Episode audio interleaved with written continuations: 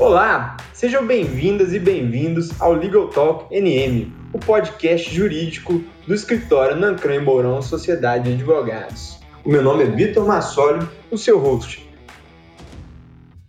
Olá, sejam bem-vindas e bem-vindos a mais um Legal Talk NM, o nosso podcast jurídico aqui do escritório Nancran e Mourão Sociedade de Advogados. Hoje eu estou com duas convidadas especiais. Estamos gravando esse episódio no Dia Internacional da Mulher, né? Que é a Bruna Dornas, sócia trabalhista aqui do escritório, aqui do Nancré Mourão, e a minha irmã, tá? Que além de ser minha irmã, ela é craque nesse negócio de investimentos, que é a Júlia Micas Massoli, sócia e assessora de investimentos na Valor Investimentos, engenheira, né, Júlia? engenheira, tem pós em gestão financeira, MBA em investimentos e private banking. Hoje, nós selecionamos aqui né, um tema muito interessante para a gente abordar, que mexeu muito com o mercado, tem a ver com manipulação de mercado, enfim, dá para a gente tratar de vários conceitos interessantes aí de investimentos, que foi o caso da GameStop, né, que é uma empresa de jogos eletrônicos e teve uma movimentação super interessante, fora da curva, que aconteceu em janeiro aí desse ano. Primeiro de tudo, eu vou dar oi para nossos convidados, né? E Bruna, tudo bem? Oi, Vitor. Oi, Júlia. Prazer estar com vocês aqui hoje. E aí, Júlia, beleza? Dá um bom dia para nós. Bom dia. Muito obrigada pelo convite, em primeiro lugar, para vocês, para o escritório, na Cremoral como um todo. Agradeço. Oi, Júlia, conta para nós, eu tenho introduzido no tema aí do caso do GameStop, Explica para nós do que, que, se trata, enfim, como que isso se desenvolveu. Pincela para nós aí hoje como é que funcionou essa questão da GameStop. Então, tem sido inclusive uma pergunta bem frequente quando eu converso com as pessoas, até fora do ambiente de trabalho, né? A curiosidade está enorme porque foi uma coisa muito falada. Mas o que aconteceu basicamente foi um, um movimento completamente atípico, muito por causa dessa manipulação de mercado. Eu vou explicar meio que por partes para ficar mais fácil de entender. O que aconteceu foi a GameStop, na verdade, ela é uma empresa de produtos de videogame e tudo mais, jogos e tal. E aí, o negócio dela era muito mais a experiência de ir à loja, era aquela coisa bem geek, assim. É, você vai na loja, vê os jogos e tudo mais. Com o advento da pandemia e da, né, da digitalização das coisas, Comprar o jogo ficou 100% online, então com a pandemia a loja fechou, a parte da experiência ficou para trás.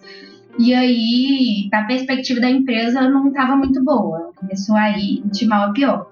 Foi isso que startou todo esse movimento. Júlia, então a GameStop ela foi uma empresa que ficou desvalorizada no mercado nesse período de pandemia, né? Mas uhum. para a gente introduzir, você poderia me explicar como que a gente faz para ganhar dinheiro comprando ou vendendo uma ação? Claro, vamos lá então. A ação ela nada mais é do que uma fração da empresa que é negociada na bolsa. E aí, a ação ela tem um preço. Vamos colocar aqui só para ficar mais fácil de entender. Vamos colocar que a ação custaria ali 10 reais. A ação custou 10 reais, tá bom. Vou comprar essa ação quando ela valorizar. Chegou lá em 15 reais vou vender essa ação que eu comprei e tive esse lucro aí, estou feliz da vida. No caso contrário, é a mesma lógica. Eu consigo vender uma ação que eu não tenho, daí a parte que é um pouco mais elaborada. Eu quero vender porque eu quero apostar que a ação da empresa vai cair, tá? Aí eu vou fazer o seguinte, eu vou pegar emprestado de alguém que tem essa ação, vou vender ela, e aí quando ela cair, vamos supor lá nos 10 reais de novo, Peguei ela emprestada a 10 reais, a ação caiu. No que ela caiu, foi lá para os 5 reais, eu recompro ela mais barato, fico com a diferença do lucro dos 10 reais para os 5 e devolvo para a pessoa de origem. E aí eu ganho dinheiro com a queda. Deu para entender? Entendi, Júlio. E é muito interessante para o nosso ouvinte né, é, conhecer determinados mecanismos que existem aí, né, fora do padrão do mercado de capitais. Que é essa lógica né, de operar vendido, por exemplo, que foi o que aconteceu. E teve um, um acho que o grande lance né, que aconteceu na, na GameStop foi essa comoção de investidores. Não sei se eu posso chamar de comoção, né, mas uma união que aconteceu aí por meio da plataforma Reddit, né? Por meio do fórum Wall Street Bets. Então, Júlia, explica para nós. E aí acho que é legal já a gente entrar na, na lógica da discussão do conflito, né? Como que aconteceu isso, né, essa união dos investidores por meio dessas plataformas? O que que aconteceu? Tem esse fórum, que é o, o Wall Street Bets, no Reddit, que ele é basicamente voltado para especulação. Então fica vários investidores lá, pessoa física mesmo, falando a respeito do mercado, especulando e tudo mais. Só que no caso da GameStop, o movimento foi uma quantidade de gente muito maior do que o normal nesse fórum, sabe? E aí o que aconteceu foi, eles fizeram um movimento de tem muita gente apostando contra, vamos apostar a favor e vamos ver se a gente consegue virar, vamos ver se a gente consegue ganhar dinheiro, movimentar o mercado e tudo mais. Foi aí que startou isso. Mas como que funciona essa lógica de apostar contra e apostar a favor? Como que eu consigo gerar um movimento inverso no mercado? Em que ponto que esse volume é suficiente e resolve a questão? Então, quando você opera vendendo a ação, você concorda comigo que seu limite de perda é infinito? Porque, olha, eu vendo a ação a 10 reais. Meu limite de ganho são os, os 10 reais, né? Que é até onde ela pode cair, que ela pode chegar ao preço a zero. Só que o limite de perda para cima, a ação pode subir infinito. Então, as pessoas que apostam na queda, elas normalmente colocam ali um limite de perda, que a gente chama de stop loss. Então, vamos supor, eu vendi a ação a 10 reais. Eu coloco um, um limite de perda ali, olha, se ela chegar a 12, 13 reais, eu vou parar minha operação porque está no máximo de prejuízo que eu aceito. Então, à medida que vai pegando esse limite, ele vai executando ordens na bolsa. Então, vai gradativamente, por exemplo, um monte de investidor comprou, aí pegou esse stop de muita gente. E aí, pegando esse stop, starta mais um degrau para compra. Ô, Júlio, mas então esse stop loss significa que quando eu chego naquele ponto de prejuízo que eu posso amargar, o antídoto para isso seria comprar ações da própria sociedade? Exatamente, porque daí você coloca um limite naquilo ali. Então, você recomprando as ações, você devolve para o dono original e fica ali, fim, zerou a operação. E aí, o que aconteceu foi que tinham vários stops em pontos diferentes e foi startando um volume de compra em forma de escala, entendeu? Perfeito, Júlia. E com essa movimentação toda, Júlia, vários fundos de investimento perderam dinheiro, né? Como que isso aconteceu exatamente? Então, eles estavam é, com uma posição muito grande apostando na queda. E aí, com essa alta das ações, eles foram acumulando prejuízo. E há quem diga que houveram fundos que perderam muito mais do que o valor real da empresa. Então, o prejuízo deles foi, foi considerável. Entendi. Júlia, o que, que é o short squeeze? Você pode explicar pra gente? Então, vamos lá. O short squeeze, ele tem como base aquilo que eu expliquei, né? Do ir pegando os stops das pessoas. Então, como que é isso na prática? Então, eu, Júlia, vendi a 10 reais e aí o máximo de perda que eu aceito ter é nos 12 reais. Tudo certo? E aí, o Vitor, ele comprou a 11 reais. O máximo de perda que ele aceita ter é se chegar nos 13 reais. Mantendo mais ou menos a mesma proporção, só que ele não vendeu no mesmo preço que eu. Ele vendeu um pouquinho mais caro, um pouquinho acima do preço. E a Bruna vendeu a 12 reais e aceita perder até os 14. Então, o que acontece? As ordens de compra vão pegando esses estoques e aí o fulaninho quer comprar e ele aceita comprar até o limite dos 12 reais que eu, Júlia, coloquei de stop. Então ele vai zerar a minha posição. Aí vem mais gente e aí vai para o próximo. Vem mais gente que aceita até o limite que o Vitor colocou de stop, que é os 13 reais. E o próximo vai para o próximo. Então fica meio que uma escadinha de valores que aceitam por causa da oferta e demanda. Mas é possível, então, que ninguém aceite comprar pelo valor que eu quero vender? É possível. É possível que sua ordem fique lá para sempre. Porque você concorda comigo que se não tivesse tido esse movimento todo, você ia ficar ali parado? Perfeito. Se não tivesse tido toda essa alta, quem colocou uma ordem para comprar muito acima, como não chegou no preço acima, não foi executado. A mesma coisa inverso. Quem colocou uma ordem muito abaixo, não foi executado porque não tinha conseguido. Mas aí, ô Júlia, desenha para nós então como que os fundos perderam dinheiro com essa aposta na queda e como que esses investidores que se reuniram, né, ganharam dinheiro fazendo a aposta na alta. Os fundos eles estavam com uma posição muito grande vendendo e aí esse movimento de alta fez pegar o, o stop de todos, alguns até o stop era um pouco agressivo, né? Era, eles aceitavam perder muita coisa e aí eles foram perdendo dinheiro em, em cascata. E os investidores, eles entraram comprando. Então eles entraram, né, apostando na alta. Como eles entraram apostando na alta e a ação subiu astronomicamente, então eles ganharam muito dinheiro.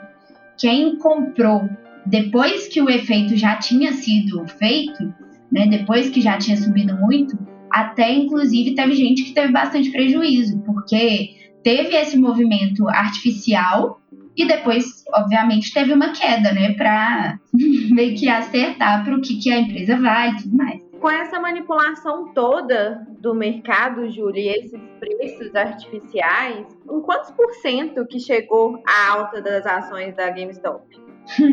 Chega a ser até engraçado se pensar, né? Que por causa de investidores pequenos, a ação chegou a subir mais de 1.500% no ano. Então a gente fica aqui com ótimas empresas tentando aqui investir e esse tipo de fenômeno não acontece e aparece um fórum desse e faz esse movimento. Então, 1.500% absurdamente. Ô, Júlia, e hoje em dia a gente vê com essa era digital aí vários influencers dando dicas né, de investimento. Na verdade, eu sei que eles não podem fazer sugestões de qual ação eu devo comprar ou vender, mas existe aí um, um movimento que a gente vê o pessoal falando disso. Essas dicas que esses influencers dão sobre essas questões tiveram algum reflexo nessa história da GameStop? Nada da GameStop especificamente, não muito, mas isso que, que você falou acontece muito, assim. Até a pessoa é, ela é proibida de dar sugestão, recomendação de compra. Na maioria dos vídeos desses influencers, inclusive, eles colocam um disclaimer gigante de não é recomendação. Mas a credibilidade dessas pessoas, né, até por elas estarem no patamar que elas estão, é tão grande que se ela fala assim, ah, eu estou comprando tal ação, muito provavelmente a gama de seguidores que ela tem vai seguir esse movimento e vai comprar também. Então, se a pessoa tem ali, sei lá, 10 milhões de seguidores, na bolsa isso faz muita diferença. Entendi. Na GameStop não teve tanto efeito, mas aqui no Brasil a gente tem vários casos disso ter acontecido. A minha dúvida sobre essa questão, Júlia, é como que faz para identificar quem só dá dicas nas redes sociais a respeito disso e quem de fato está manipulando o mercado. Tem algum critério para identificar esse pessoal? Na verdade, existe um órgão competente, né, que é a CVM, que ele fica exatamente por conta de coibir essas ações de manipulação de mercado. Então, ela vigia, por exemplo, eu que trabalho com o mercado financeiro. Se eu vou participar de alguma oferta, se dependendo do que eu vou fazer, meus pais, meu irmão, é todo mundo bloqueado de fazer as ações também.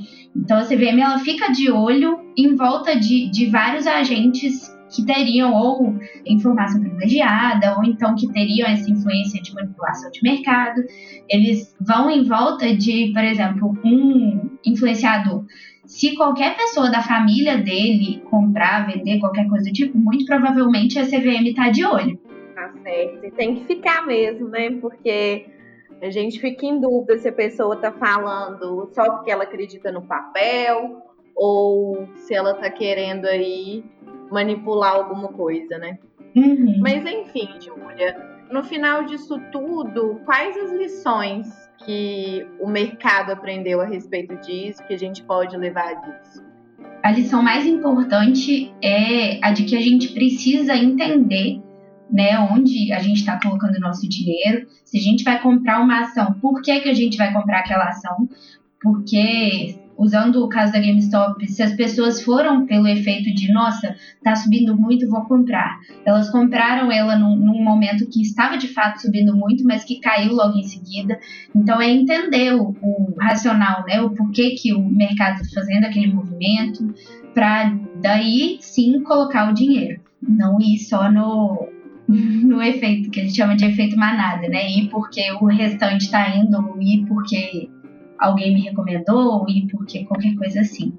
Não é porque todo mundo tá indo que eu tenho que ir também, né? Exatamente. tá claro, Júlia. Obrigada, viu? Eu que agradeço. Ô, Júlia, foi um grande prazer te receber aqui, discutir esse caso que é tão interessante, né? Que pode se replicar, né? Com outros. Eu, eu acho que isso também é um ponto de lição aprendida, né? Porque foi algo bastante fora da curva, aconteceu em outros momentos já na história, né? Mas essa repercussão e essas consequências dessa valorização extrema geram um alerta, né? Para que se fique de olho efetivamente nesses fóruns, porque uma dica de investimento é diferente da utilização das ações para fazer uma valorização artificial, como aconteceu nesse caso, né? Tudo bem, a empresa às vezes tem seus adeptos e a pandemia às vezes ela modificou o valor real que ela tem por conta da forma né, como se consome os jogos, etc., que foi modificado pela pandemia, mas ainda assim, né, uma valorização de mais de mil por cento é uma questão bastante estranha e, de fato, decorreu da vontade de algumas pessoas para poder mexer com o mercado em si e não por acreditar no fundamento daquela empresa. Né? Então, assim, isso, na minha cabeça, é algo muito claro, não sei se vocês discordam e por conta disso, acredito eu que é necessário ter mais vigilância né, nesse tipo de fórum ou então de indicação de investimento por conta de ser subverter a lógica do mercado, que é apresentar e levar para o investidor empresas com fundamento, com crescimento é, concreto, né? enfim, para não ser basicamente uma mesa de apostas, né? mas sim ceder o capital, uma parte do capital de uma sociedade porque você acredita naquilo que está acontecendo com ela. Então, gente, muito obrigado, Júlia, pela presença. Muito obrigado, Bruna. Foi um grande prazer contar com vocês aqui, né? Já já tem mais episódios. Fiquem de olho aí no nosso canal, que semana que vem tem mais. E vamos tratando aqui, né, do dia a dia, do debate no mercado, mundo empresarial e por aí vai. Eu que agradeço, Vitor. Foi um prazer estar aqui com vocês. Muito obrigada, viu, Júlia? Eu que agradeço pelo convite, pela oportunidade de falar aqui. Eu gosto muito de levar esse conhecimento até para ter essa, as pessoas terem essa consciência na hora de investir, né? Então, agradeço pela oportunidade de, de fazer isso no podcast de vocês. É isso aí, gente. Um bom dia a todos. Já já tem mais episódios. Legal Talk. Até. Gente, se você chegou até aqui, muito obrigado por ouvir o Legal Talk NM. Até a próxima. Fique de olho que tem mais episódio vindo por aí. Um grande abraço.